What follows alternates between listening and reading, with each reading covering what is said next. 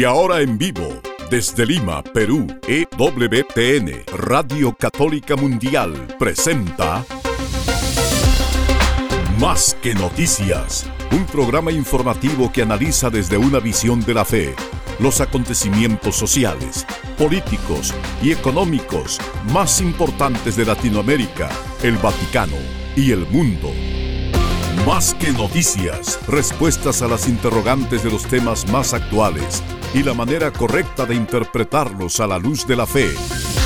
Vidas ejemplares, actualidad del Vaticano, defensa de la vida, apologética, doctrina social de la Iglesia, devociones y mucho más. Esto es Más que Noticias. Comenzamos el programa.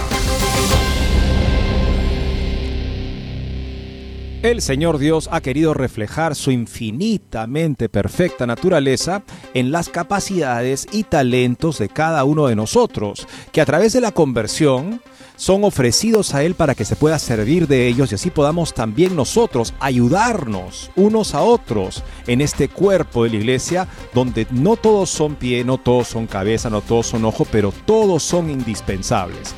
La posibilidad de poder cumplir con esa maravillosa vocación siempre requiere la conversión. Y no una conversión de hace 10 años, la conversión de hoy para estar disponible a vivir en la verdad y así cooperar con el Espíritu, porque Dios es Espíritu y los que lo adoran han de adorarle en Espíritu y en verdad, nos dice la palabra hecha carne, la cabeza del cuerpo místico Jesucristo. Gracias por acompañarnos en Más que Noticias. Los saluda Eddie Rodríguez Morel.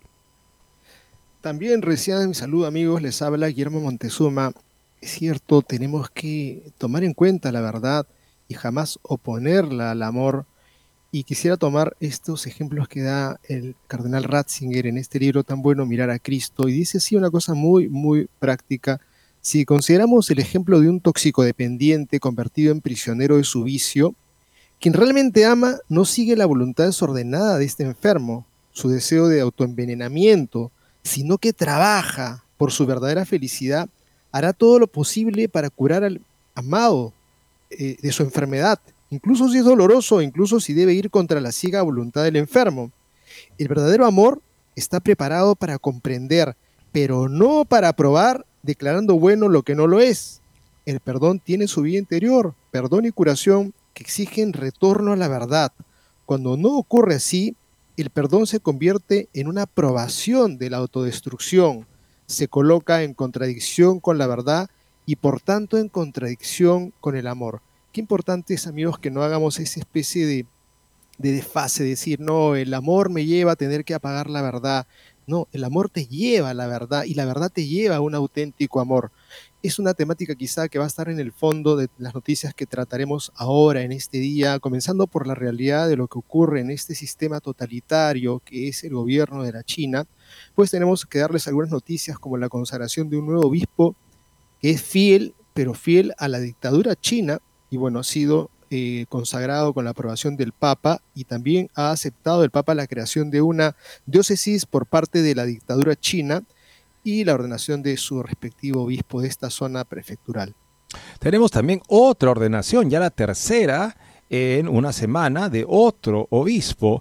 Y la pregunta, claro, que nos surge es, miren qué interesante, porque supuestamente están dando sobre ruedas el acuerdo entre China y el Vaticano. Por primera vez vemos este tipo de movimiento para reemplazar las docenas, decenas de dioses y sin obispo, que fue la intención de la Santa Sede para firmar este acuerdo. Pero hay que preguntarse también y ver detrás, digamos, de la foto con sonrisas y ver que ese obispo, ¿por qué se ha caracterizado hasta ahora? Y lo que vemos es sin falta que ha sido un colaborador completamente fiel, no de la Santa Sede, sino del gobierno comunista chino. Por otro lado, amigos, la revista Familia Cristiana, una revista que se vende semanalmente en Italia y tiene diferentes versiones en diferentes idiomas, ha puesto en carátula la causa de la normalización homosexual.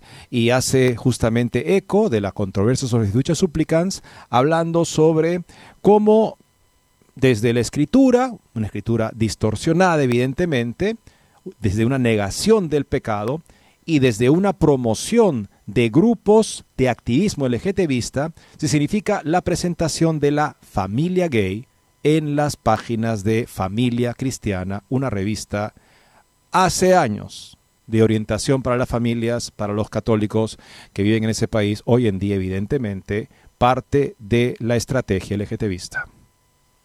Amigos, y pues alguna vez han salido en las redes estas notas casi un poco entre graciosas críticas y es que eh, dice eh, eh, el, celibato tiene que ser opcional y por ahí algunos sacerdotes han hecho hasta una gráfica. Por supuesto que es opcional, ha sido una decisión de cada uno de los que se ordenaron a vivir el celibato. Y bueno, ante esta nueva aparición insistente de Monseñor Charles Chiclún, el arzobispo de Malta, sobre el tema que sería prácticamente el fin del celibato, y simple y llanamente ha salido al despeje Monseñor Munilla, que lo defiende y ha rebatido los argumentos de Monseñor Chicluna, pues vamos a compartirles esta noticia eh, que en verdad devela algo que nuevamente se marca como un signo de este tiempo, que es la desunión en el pensamiento y también en el corazón. Claramente, Monseñor, Munilla defiende el celibato contra los argumentos de Charles Chicluna, del, obispo de Malta, que además es secretario de la congregación del Dicasterio para la Doctrina de la Fe. Así que surge la pregunta, Monseñor Chicluna, ¿usted está hablando como funcionario, como alto funcionario de la, del Dicasterio para la Doctrina de la Fe o a título personal? Para saber a qué nos atenemos. Porque que una persona con ese perfil hable así, imagínense, parece ser que está siendo respaldado de una manera por su cargo o desde su cargo habla así, cosa que Charles Chicluna no aclara lo suficiente, según Monseñor Munilla. Por otro lado, amigos, ¿cuál es la tarea de un obispo? Según San Alberto Magno, uno de los primeros, uno de los únicos dos papas del primer milenio ser llamados Magno, San León Magno, San Alberto Magno. Perdón, este, sí, justamente. Este, San Gregorio Magno, disculpen. Alberto Magno era, fue el profesor de Santo Tomás, disculpen, me confundí. San León Magno, San Gregorio Magno, dos papas grandes, reconocidos así por el pueblo cristiano, y su obra, su Moralia, que son básicamente indicaciones para la vida moral y también para la orientación, para la cura ánime, para el cuidado de las almas por parte de los sacerdotes y los obispos. Tal vez les sorprendería pensar que este, este papa llamado grande y tenido justamente por la importancia que ha tenido en la historia de la iglesia y en su doctrina, nos habla de que el principal oficio del obispo es amonestar a los pecadores. ¿Por qué? Porque si los pecadores, con las mil excusas que sabemos darnos en aquello que los gusta, aunque no sea la voluntad de Dios, en esa complacencia en el pecado, pues imposibilitan que la gracia pueda trabajar en sus almas. Vamos a ver qué interesante este artículo para descubrir esas indicaciones pastorales muy sabias del gran Gregorio Papa del primer milenio de la Iglesia Católica. Amigos, si tenemos una noticia, pues verdad, para mí es sorprendente, creo que es un sueño que podríamos decir, oh, se hizo realidad. Imagínense ustedes que no pueden utilizar sus brazos por simplemente una indisposición o de repente una discapacidad, o de repente son ciegos, o de repente, caramba, y de pronto pueden a través de un implante, de un chip que permite leer las ondas del cerebro y transmitirlas a una PC. Esto me parece sorprendente, pues les contamos que la empresa de Musk, Neuralink, está realizando este primer implante de ese chip y esto obviamente lo plantean con un propósito que son de índole terapéutico en un sentido amplio, pero también puede tener sus riesgos. Vamos a compartirle esta interesante nota que es un avance que hay que mirarlo siempre con pinzas. Con estas notas y otras volvemos en breve. No se muevan de EWTN, Radio Católica Mundial. Enseguida regresamos con Más que Noticias.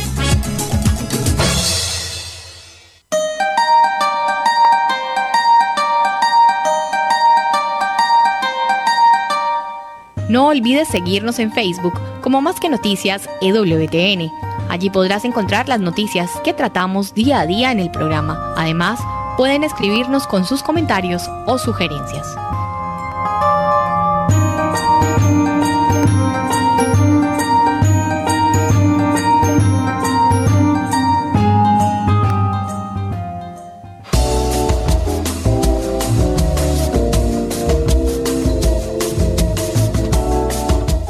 Si quieres estar informado de todas las noticias del acontecer de la iglesia y seguir el día a día del Papa Francisco, entra ya a la página web de Asiprensa www.asiprensa.com y podrás estar enterado de todo lo que sucede en la iglesia.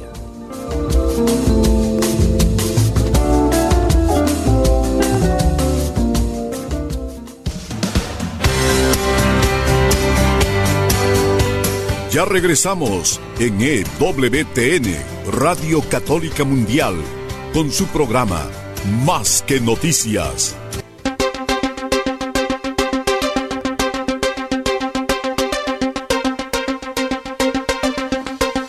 Desde que se ha empezado a ver la presencia de obispos chinos en la Santa Sede, en sínodos, los últimos dos, ha llamado la atención que Llegan estos obispos por primera vez en el sínodo sobre la juventud y el discernimiento vocacional, que fue el anterior sínodo, y ahora para el sínodo de la sinodalidad, eh, la primera asamblea, y lo que sorprendió es que llegaron muy bien, muy amables, que encanto, finalmente la iglesia en China se integra a la iglesia universal para irse a mitad de sínodo, deliberadamente, esto no es un accidente. Muchas gracias, un gusto estar con ustedes, debemos ausentarnos. Hasta pronto, ojalá vengan a China muy amables, sonrientes, se van.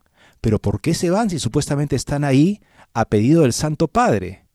Es porque evidentemente no permanecen ahí a pedido del gobierno chino y saben a quién obedecen ante todo, obedecen ante todo.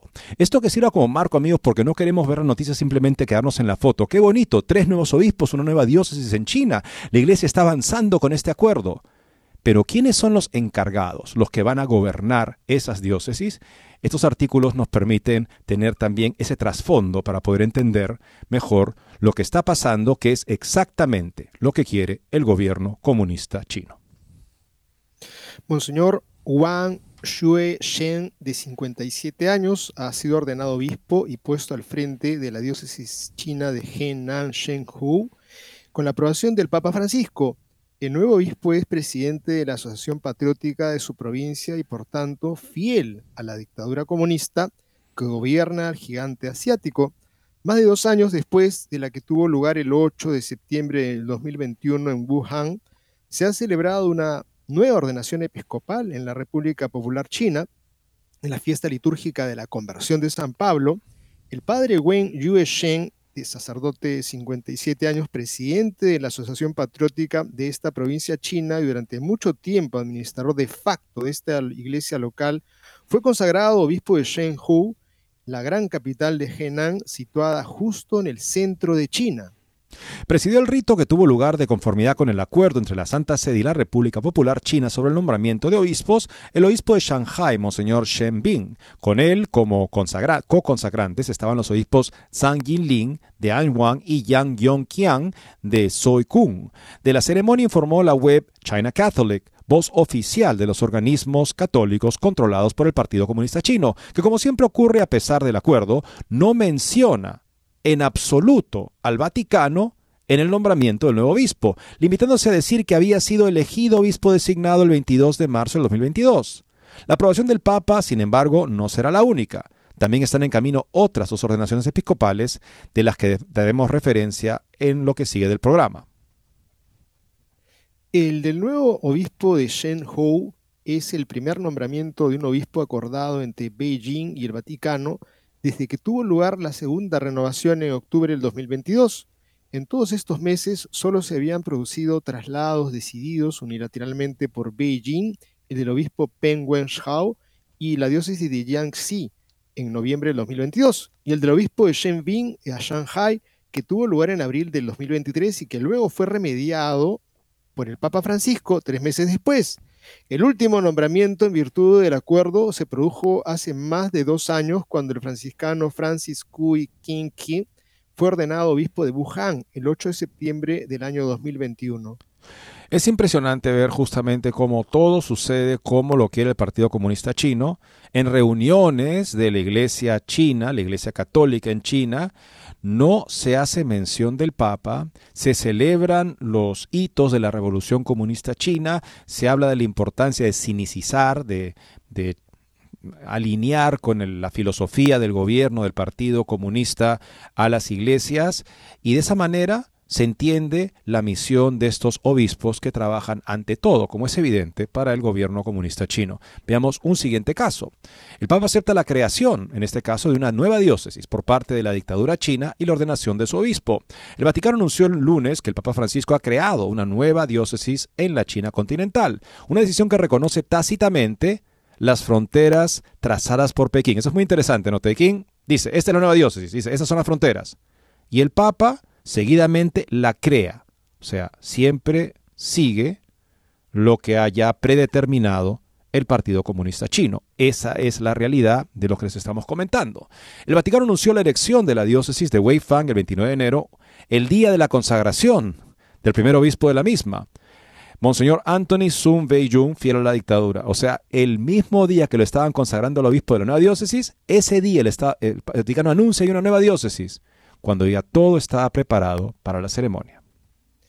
El Papa ha suprimido la antigua prefectura apostólica de Yuduxian, que había estado vacante desde 2008, y la ha reemplazado con la diócesis de Beifang, que toma su nombre de la ciudad de nivel de prefectura con más de 9 millones de habitantes en la provincia central de Shandong, en China, la oficina de prensa de la Santa Sede dijo que el Papa Francisco estableció la diócesis del 20 de eh, abril de 2023 con el deseo de promover el cuidado pastoral del rebaño del Señor y atender de manera más efectiva su bien espiritual. Las fronteras diocesanas han sido motivo de disputa entre el Vaticano y China y desde las décadas posteriores a la llegada al poder del Partido Comunista Chino cuando comenzaron a redibujarse las líneas diocesanas. La creación por parte del Papa de la diócesis de Weifang acepta las fronteras diocesanas redibujadas por Pekín. Y así eh, vemos que esta diócesis se extiende desde Kingsu hasta Gaomi, abarca el área metropolitana de la ciudad del nivel de prefectura de Weifang. Según el Vaticano, alrededor de 6.000 católicos viven en la nueva diócesis, que tiene una población total de 9.39 millones de personas y está atendida por 10 sacerdotes y 6 monjas. La diócesis reemplaza la antigua prefectura apostólica de Jiduan, que fue creada en 1931 por el Papa Pío XI, que confió su administración a misioneros franciscanos de Francia. Bueno, China ha decidido que va a haber una nueva diócesis y el Vaticano, el día de la consagración del obispo, nos anuncia que la ha creado el Vaticano, por supuesto, siguiendo las indicaciones de Beijing. Es un hecho de que este acuerdo funciona así, aunque nos desconcierte. Tercera nota también en esta misma línea, tercer obispo consagrado en una semana en China, como fruto del acuerdo entre la Santa Sede y el gobierno comunista. El Vaticano anunció ayer, estamos sí hablando de justamente ayer, la consagración de Peter Wu Jishun como obispo de la prefectura apostólica de Shawu, el tercer nombramiento de un obispo en China en apenas una semana, lo que supone una evidencia clara de la reactivación del acuerdo entre la Santa Sede y el gobierno comunista. Monseñor Wu fue nombrado obispo de Shaowu situado en la provincia costera sureste de Fujian el 16 de diciembre de 2023 en el marco del acuerdo provisional entre la Santa Sede y la República Popular China. Dicho nombramiento no se ha hecho público por Roma hasta el día de ayer. La misa de consagración episcopal se celebró en la iglesia de Chengguang en el distrito de Jiangyang en la ciudad de Nanping y fue celebrada por Joseph Li Shang, arzobispo de Beijing, presidente de la Asociación Patriótica Católica China, y vicepresidente de la conferencia episcopal del país. A la misa también asistieron tres obispos, 80 sacerdotes y aproximadamente 360 religiosos y laicos, según un comunicado oficial de la estatal conferencia episcopal de la Iglesia Católica China. Eh, esto impresiona, ¿no, Guillermo? Que justamente la consagración del obispo se anuncie el día en el que va a ser hecha, pero se diga que ya fue decidido un tiempo atrás. Da la impresión de que China no habla claro con el Vaticano y la tiene justamente hasta el último momento en la incertidumbre, de modo que el Vaticano no quiere anunciar algo que China luego podría desdecir, y entonces espera hasta que ya prácticamente esté la alfombra roja colocada en la catedral por órdenes del gobierno comunista chino para entonces anunciar y no quedar en ridículo. Pero en efecto, para los que observan un poco más de cerca, el hecho de que se anuncie la ordenación de un obispo el mismo día que es consagrado, pues da a entender que alguien que no es la Santa Sede está tomando estas decisiones. Vamos ahora amigos a pasar a una nota que nos hace pensar en cómo aprovechan y se tiene que haber entendido esto, Monseñor Fernández tiene que haber tenido esto, lo tiene que haber entendido, de que fiducia supplicans, sobre todo con este tipo de negación a dar ningún tipo de fórmula o ningún tipo, en fin, de, de texto, lo que se dice que se hace para evitar que parezca un matrimonio, pero al final lo que está haciendo es dejando un tipo de ilegalidad litúrgica para bendecir estas parejas como sea que se quiera entender bendecirlas, porque además dice la misma instrucción que no se dará ninguna indicación sobre cómo se tienen que hacer esto, excepto que, que no esté en un lugar principal de la iglesia y que no parezca matrimonio. Por lo demás, cada quien decida. Y por supuesto los activistas corren a aprovechar esta nueva apertura, es decir, ambigüedad procedente de Roma. El, el semanario Paulino, el semanario Paulino, familia cristiana, dedica su portada a los creyentes homosexuales, así lo llama, y bendice las uniones civiles contando historias de parejas homosexuales. Entre distorsiones de la Biblia, negación del pecado y promoción de grupos activistas LGBT, se significa una presentación de no familia cristiana, sino familia gay. Así, los medios católicos entran en el caldero del fuego de Fiducia Supplicans para poner en marcha el documento sobre las bendiciones homosexuales, firmado por el prefecto Tucho Fernández y defendido a espada desenvainada por el Papa Francisco, en el número que acaba de salir a los kioscos, Familia Cristiana dedicó seis páginas más la portada al caso Fiducia Supplicans, entrevistando a tres parejas de creyentes homosexuales y denigrando a todos los obispos opuestos al documento papal. Pero al defender las bendiciones fue decididamente más allá al dar luz verde directamente a las uniones civiles, sin importar lo escrito por el mismo semanario informando las palabras de Francisco de que las personas son bendecidas, no las uniones, pero sin importar siquiera el estado de pecado manifiesto en el que viven estas parejas, sean creyentes o no. Pero no es de extrañar, la revolución utiliza mentiras para afirmar sus principios. Y los principios de la familia cristiana quiere, que la familia cristiana quiere transmitir al defender fiducia súplicas son los de la homoherejía, o sea, la normalización de la homosexualidad plenamente afirmada en grandes lugares o grupos en la iglesia. Quien se oponga se lo merece. El que se oponga a esta normalización es el enemigo y se merece el escarnio. Todo está estudiado hasta el más mínimo detalle. A partir de la portada que muestra a don Gianluca Carega, un viejo conocido de la pastoral LGBT de Turín, estrechando la mano del Papa Francisco junto a una mujer con una, camiseta que hace alusión justamente a la causa LGBT, este, y justamente de orientación sexual lesbiana. El reclamo por la elección de la primera fotografía está en el título, Homosexuales Creyentes, una iglesia que escucha. En el reportaje, una cursiva del director don Stefano Estimaliglio explica los motivos. Un sacerdote, fieles a nuestra tradición y para escapar de los prejuicios, también nosotros hemos elegido ir a la encrucijada del presente y encontrarnos con algunas parejas homosexuales creyentes para comprender quiénes son, cómo viven los dramas que muchas veces viven con sus familias. Ese es fin de la cita.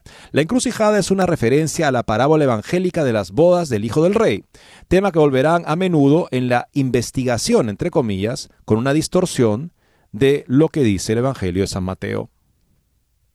Las puertas de la casa se abren y e Inocenzo y Carlo, de 52 años y el otro de 51, Aparecen retratados en el salón de la casa con tazas de café, a juego, sus manos tocándose y el dedo anular de uno de ellos claramente visible con el anillo.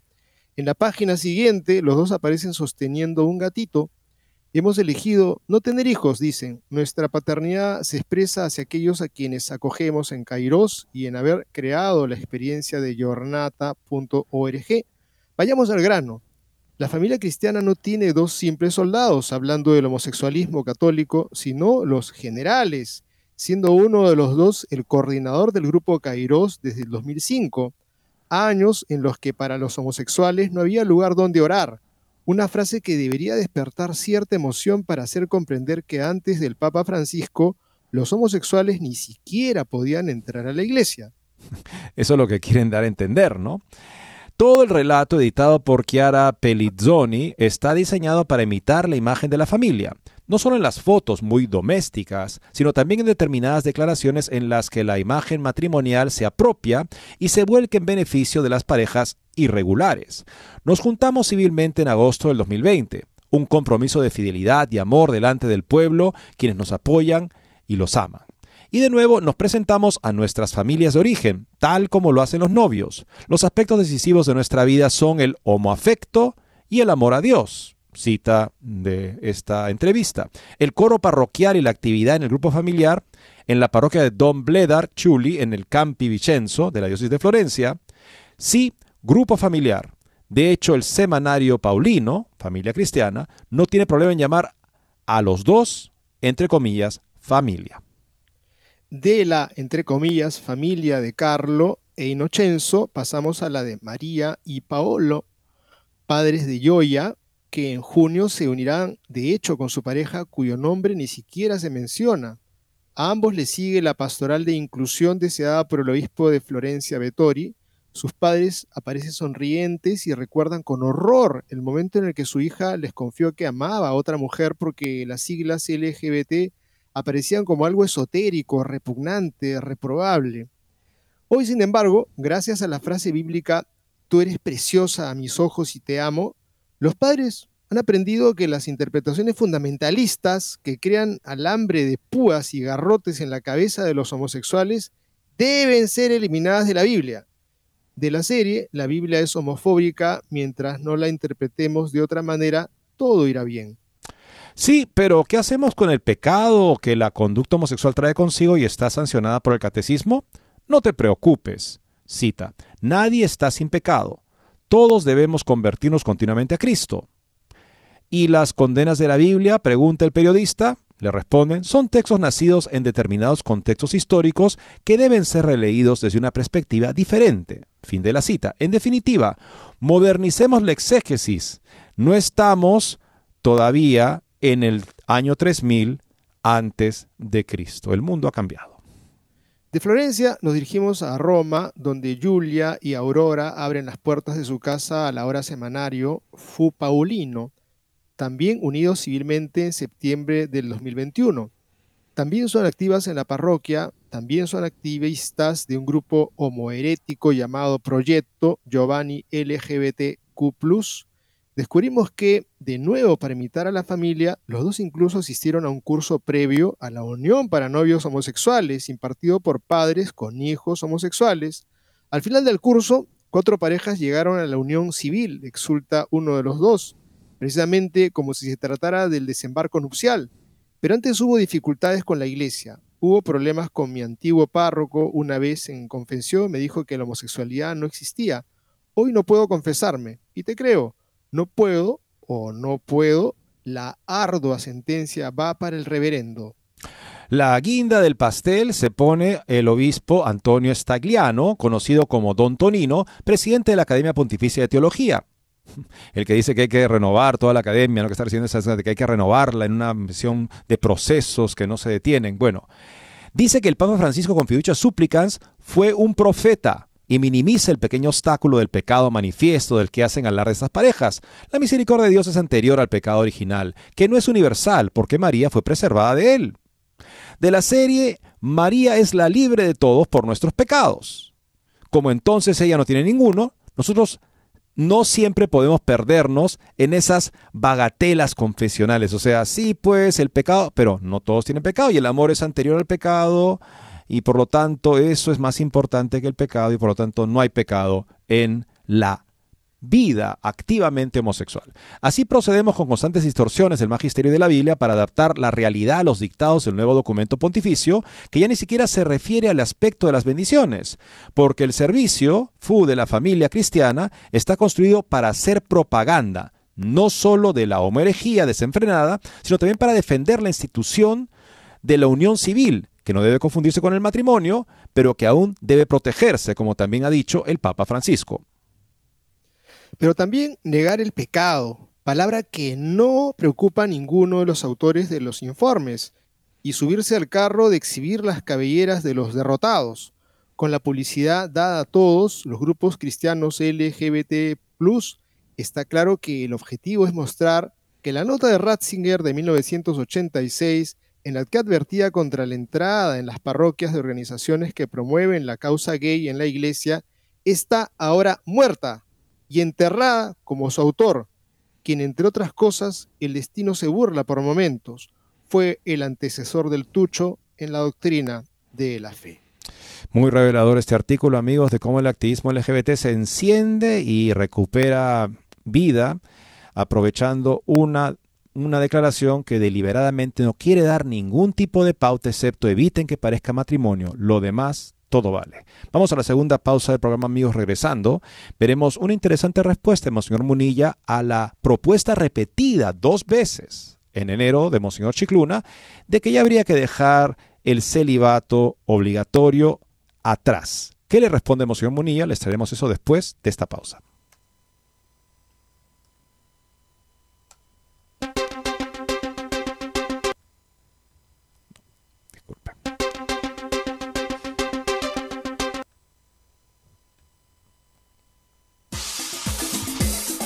No se muevan de EWTN, Radio Católica Mundial. Enseguida regresamos con Más que Noticias.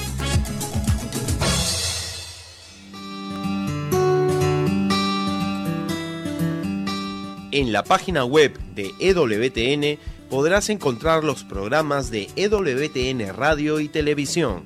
Solo tienes que descargar los podcasts y así encontrarás tus programas preferidos. Recuerda en www.ewtn.com.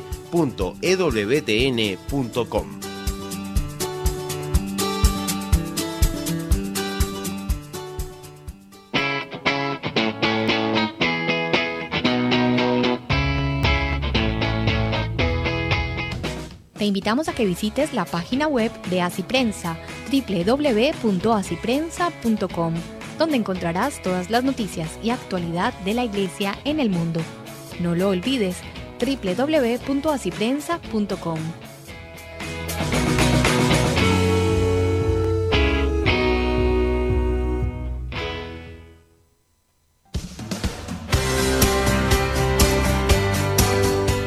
Ya regresamos en EWTN, Radio Católica Mundial, con su programa Más que Noticias. Para comunicarse en vivo con Más que Noticias, nos pueden llamar desde Estados Unidos al teléfono gratuito 1-866-398-6377 y desde cualquier parte del mundo al 205-271-2976. Ante la insistencia de Monseñor Charles Chicluna, arzobispo de Malta y secretario adjunto del Dicasterio para la Doctrina de la Fe, en pedir el fin del celibato sacerdotal por medio de argumentos ciertamente cuestionables, Monseñor José Ignacio Munilla, obispo de Orihuela Alicante, ha decidido replicarle y preguntarle si habla a título personal o desde su cargo en el Dicasterio Vaticano, una nota que tomamos de Info Católica. Monseñor Munilla defiende el celibato y rebate argumentos ante la insistencia de Monseñor Charles Chicluna, arzobispo de Malta y secretario adjunto del Dicasterio para la Doctrina y la Fe, en pedir el celibato sacerdotal, el fin del celibato sacerdotal por medio de argumentos ciertamente cuestionables, Monseñor Ignacio Munilla, José Ignacio Munilla, obispo de Orihuela Alicante, ha decidido replicarle y preguntarle si habla a título personal o de su cargo en el Dicasterio Vaticano. Sí, justamente lo que había este, eh, predicho, justamente aquí, este, el arzobispo de Malta ha manifestado por dos veces en el último mes a The Times of Malta y al National Catholic Register su deseo de que la Iglesia acabe con el celibato sacerdotal. La respuesta de Monseñor Munilla llegó en las redes sociales. Respondo a Monseñor Chicluna con tres argumentos para terminar formulándole una pregunta. Primero, ¿de verdad cree que el matrimonio es el remedio contra la infidelidad sacerdotal? ¿Acaso no existe multitud de matrimonios con doble vida? Y por otro, porque ese es el argumento de Monseñor Chicluna, se acabaría con la doble vida sacerdotal si se pudieran casar. Eh, pero, ¿usted confiesa personas? ¿Cuántos matrimonios tienen doble vida? Parece que el matrimonio no es una solución para la doble vida entonces como tal. No es la panacea que usted pretende pensar con un argumento simplista para la Cámara para un público que espera justamente que la iglesia deje atrás cosas como el celibato sacerdotal. Por otra parte, pregunta Monseñor Cicluna, ¿qué hacemos con los sacerdotes que se divorcian? Segundo, la evolución de la disciplina del celibato en la tradición de la Iglesia, tanto en Oriente como en Occidente, ha ido dando pasos a lo largo de los siglos, siempre en la dirección de una mayor adecuación con Jesucristo, el cual fue célibe. La propuesta del señor Chicluna, de Monseñor Chicluna, supondría una involución por primera vez en la tradición de la Iglesia, alejando nuestra disciplina del sacerdocio celibatario de Cristo. Tercero, el señor Chicluna parece olvidar que la vocación al sacerdocio es una llamada personal de Dios en la que Él nos da su gracia para que podamos seguirle y no una mera elección individual entre las distintas posibilidades que a cada uno le resulten más atrayentes. Por último, muchos católicos nos gustaría saber si Monseñor Chicluna está haciendo declaraciones contra la ley del celibato desde su condición de miembro del Dicasterio para la Doctrina de la Fe en la Santa Sede, o si lo hace a título personal, es por saber a qué atenernos. Muy buena respuesta, muy buena pregunta. ¿Por qué? Porque cuando una persona tiene un cargo importante en la iglesia y hace declaraciones contra la doctrina, pensemos en el eh, relator general del sino sobre la sinodalidad, el cardenal, el cardenal este Hollerich. de Luxemburgo, que reiteradamente habla en contra de la doctrina católica sobre la homosexualidad, el catecismo tiene que cambiar, la doctrina tiene que cambiar, y es relator general del sínodo. Entonces uno tiene que preguntarse, oiga, esa persona tiene muchísima autoridad, mucha influencia en la iglesia, es el líder el que está dirigiendo y dándole forma escrita a todo lo que se comenta y a todo lo que se aporta de que viene de todo el mundo en base a estos procesos de consulta. Y él habla así uno puede muy preguntarse, oiga, ¿se da cuenta que usted está hablando así?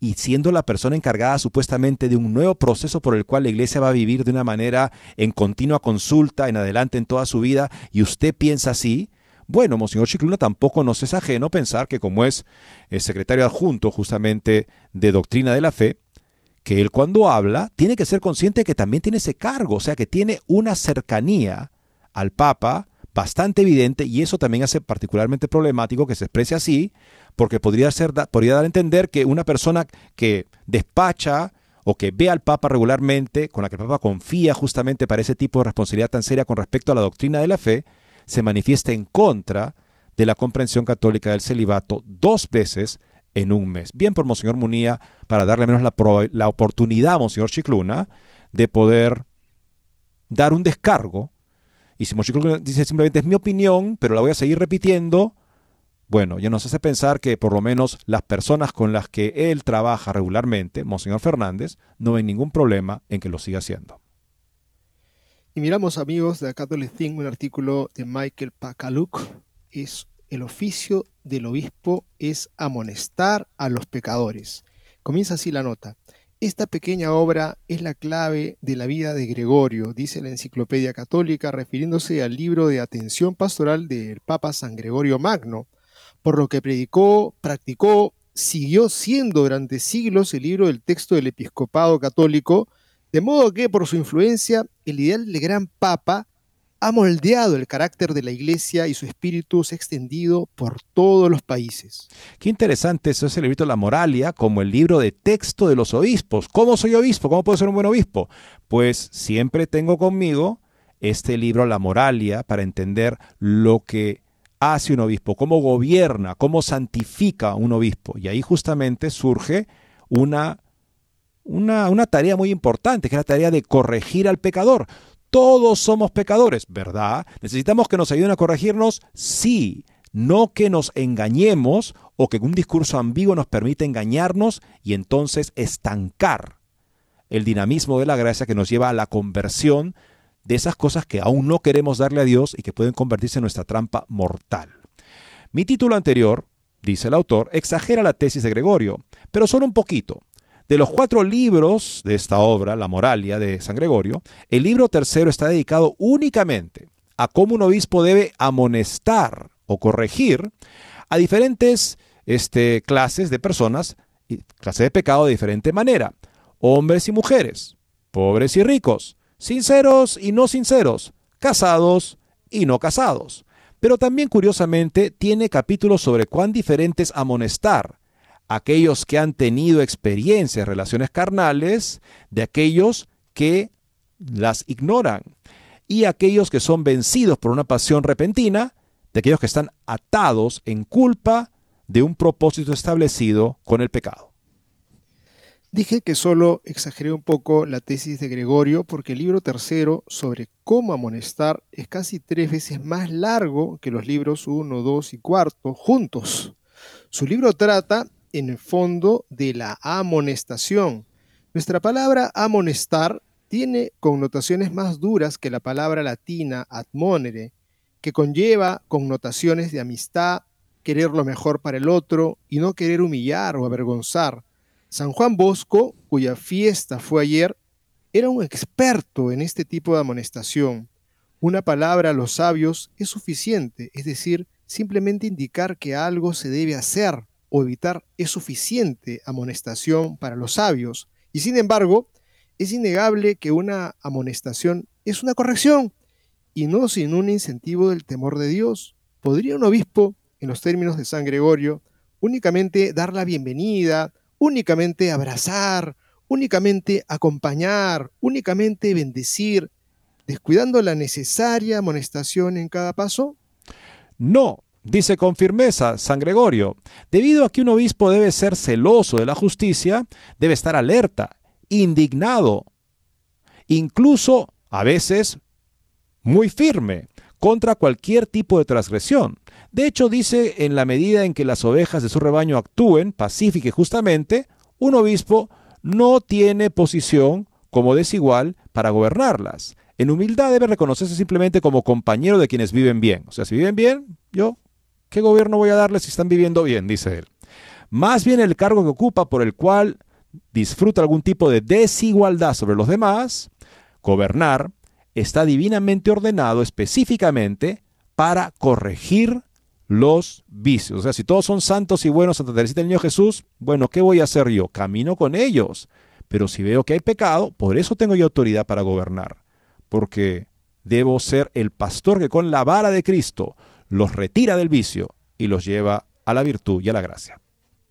Tiene duras palabras para los obispos que mandan a otros con el propósito de dominarlos y advierte sobre el castigo divino que les espera Mateo 24, 48 y siguientes.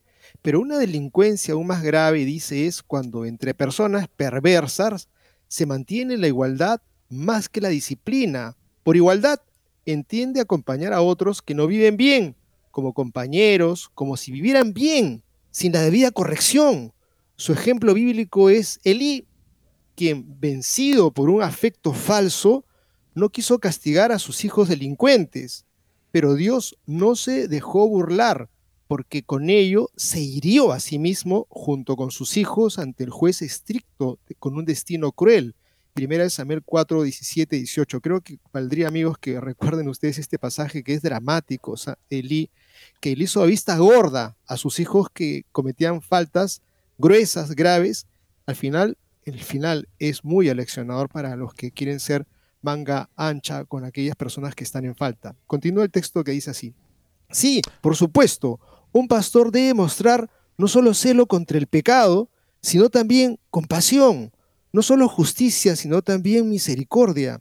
Pero la atención a la justicia y la corrección son lo primero, y las otras cosas actúan como si moderaran y tranquilizaran. Su texto de anclaje aquí es, lo que estaba roto no lo ataste, y lo que fue desechado no lo restituiste. Ezequiel 34:4. No corregir un pecado es no vendar la fractura. No hacerlo con bondad amorosa es desechar lo que se ha devuelto. Se debe tener cuidado de que un guía se muestre a sus subordinados como una madre en bondad amorosa y como un padre en disciplina. O sea, debe mostrarse como una madre en bondad y como un padre en disciplina. Falta mucho tanto la disciplina como la compasión si una se tiene sin la otra. O sea, si no se tienen las dos juntas, la otra también sufre, es lo que está diciendo. Las dos tienen que ir juntos. La bondad amorosa de una madre y la disciplina de un padre porque queremos lo mejor para nuestros hijos espirituales. Y esa paternidad espiritual es la razón por la cual ha sido llamado este hombre a vivir como Jesucristo, el celibato por el reino de los cielos, donde él tiene la tarea de cooperar en la generación, regeneración de la vida espiritual, como un padre coopera con Dios en la procreación de sus hijos. Da una sorprendente interpretación de la misericordia mostrada en el buen samaritano en la parábola. Por lo tanto, como enseña la verdad Lucas 10:34, la verdad con B mayúscula Jesucristo, el hombre es llevado por el cuidado del samaritano medio muerto a la posada, y se le aplican vino y aceite en las heridas, el vino para darles inteligencia, el aceite para calmarlo, porque quien supervisa la curación de las heridas debe administrar el, vino del dolor eh, y el aceite de la dulzura de la misericordia, para que con el vino se purifique lo que está supurante y con el aceite se alivie lo que es curable. Eso es interesante, ¿no? El vino, si lo, viertes por el alcohol en una herida, arde la herida, pero es necesario para que pueda desinfectarla. Y luego el aceite para justamente dar ese alivio, ese consuelo. La mansedumbre entonces debe mezclarse con la severidad, escribe Gregorio. Se debe hacer una especie de compuesto de ambos para que los sujetos no se exalten con demasiada aspereza ni se relajen con demasiada bondad. O sea, si soy sumamente dulce, dulce, dulce nada más, está faltando el desinfectante de la herida y podría estar muy a gusto con mi herida tan eh, suavemente cubierta con aceite, mientras que eso no va a curar la herida, sino que va a hacer que la herida se empeore. Mientras que si solamente echo el vino y no echo el aceite, pues también el dolor puede hacer que la persona simplemente se, se, se aleje. Entonces tenemos que tener, como dice acá muy interesante, tiene que ser un compuesto, un ungüento de vino y aceite para de esa manera desinfectar y también consolar y así ayudar a la persona a enmendarse y a emprender el camino de la conversión cada día. Continúa el texto y dice así, si a través de la instrucción o declaración de un pastor, las heridas, pecados, no pican, si no se sienten como si muerdan y cortan, si no molestan y entristecen, el pastor simplemente no ha cumplido con su trabajo, no ha hecho ni la mitad, porque entonces sus intentos de calmar y apaciguar tampoco tendrán ningún buen efecto. Por eso David dice, tu vara y tu callado me han consolado, Salmo 23, 4 porque con vara somos heridos, con bastón somos sostenidos. En la Santa Misa, la escritura y la homilía deben desempeñar más el papel de reprensión, mientras que la Eucaristía es de consuelo. Lo que quiere decir San Gregorio está bien significado por aquella arca del tabernáculo en la que junto con las mesas había una vara y un maná, porque si con el conocimiento de la Sagrada Escritura en el pecho del buen pastor está la vara de coacción, debe estar también el maná de la dulzura. No os dejéis engañar, dice San Gregorio. Solo en el gobierno supremo de Dios la justicia y la misericordia están tan completamente entremezcladas que su misericordia es simplemente su justicia. Las autoridades subordinadas, como los obispos, deben llegar a cada una por separado, combinándolas. Amigos, qué excelente artículo que se lo pasaría a todos mis amigos sacerdotes y algunos obispos por ahí que tengo en el haber, y también todo aquel que quiera desempeñar o está desempeñando un cargo de responsabilidad para que pueda usar esas dos manos del Señor, la derecha y la izquierda, una persona absolutamente buena, que solamente quiere caerle bien, pasarla lindo con todos, uno de verdad se siente feliz y contento, agradabilísimo esta persona, pero no es capaz de corregirme en mi error. Recuerdo a un sacerdote por ahí que predicaba con tal vehemencia, con tal furia, y la gente lo amaba. Recuerdo esto ocurría en Arequipa, en un pueblo joven, era un franciscano que me ha sorprendido cómo les daba de alma y la gente asistía a sus misas con, con mucho fervor y obviamente era un hombre que transmitía bastante afecto creo que es una excelente enseñanza y para digna de ser compartida con estos hermanos sacerdotes y que llegue hasta las más altas alturas de la clerecía para que sepan que se ama con la verdad. En efecto, amigos. Y ahora veamos un tema que eh, debemos entender según la intervención que puede brindar, por ejemplo, la cibernética. Estamos hablando de este implante neurológico de Elon Musk, el primero que se ha realizado. Y si es una intervención terapéutica que busca sanar o ayudar, normalmente ese criterio es válido.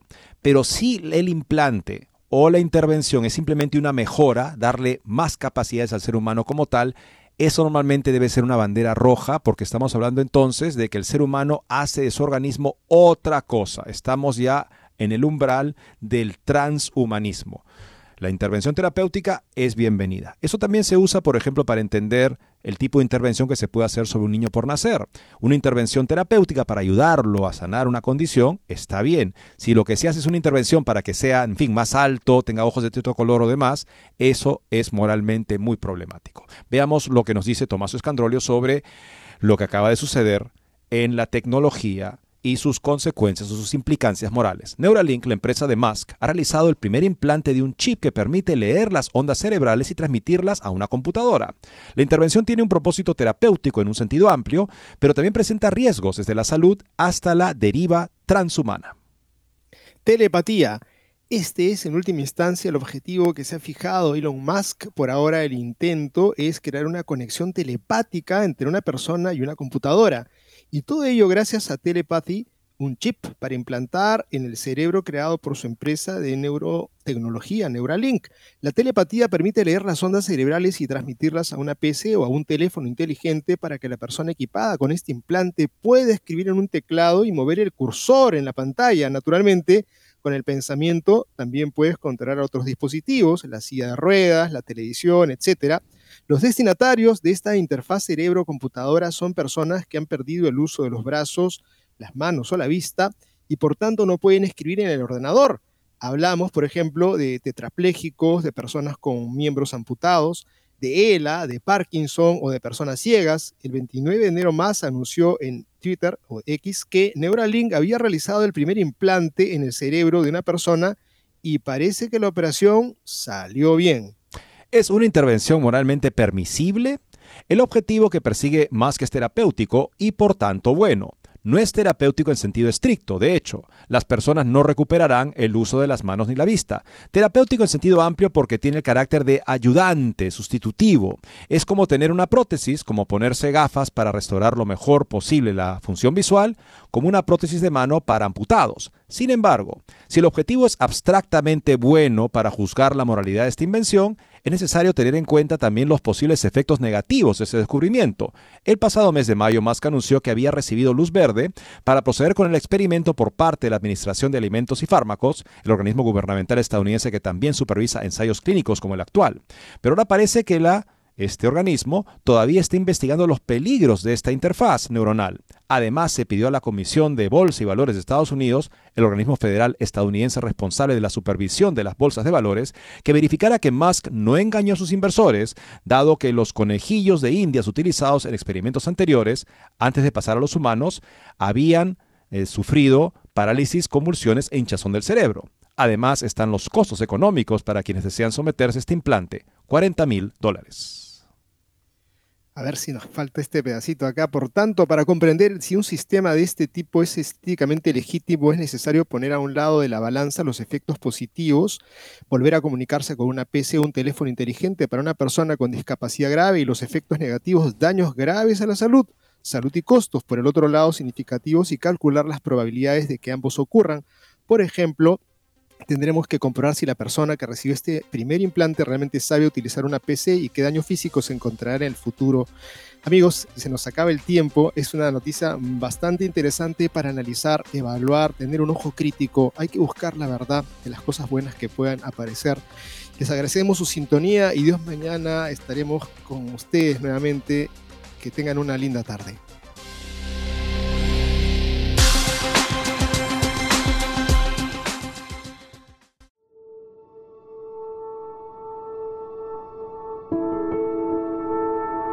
Tal vez recuerdes cómo años atrás se acumulaban los sobres de pago en aquella canasta familiar. Por eso, la Madre Angélica exhortaba a mantener la donación de EWTN entre el pago de gas y electricidad. Aunque los tiempos han cambiado y ya no usamos sobres para pagar las cuentas, esta obra sigue en pie gracias a tu generosidad. En EWTN y Radio Católica Mundial queremos agradecer a los miles de donantes que durante años han atesorado en el cielo dando vida a este apostolado y recordarte que hoy más que nunca Contamos contigo. Para donaciones, ewtn.com diagonal donaciones o 1-800-447-3986.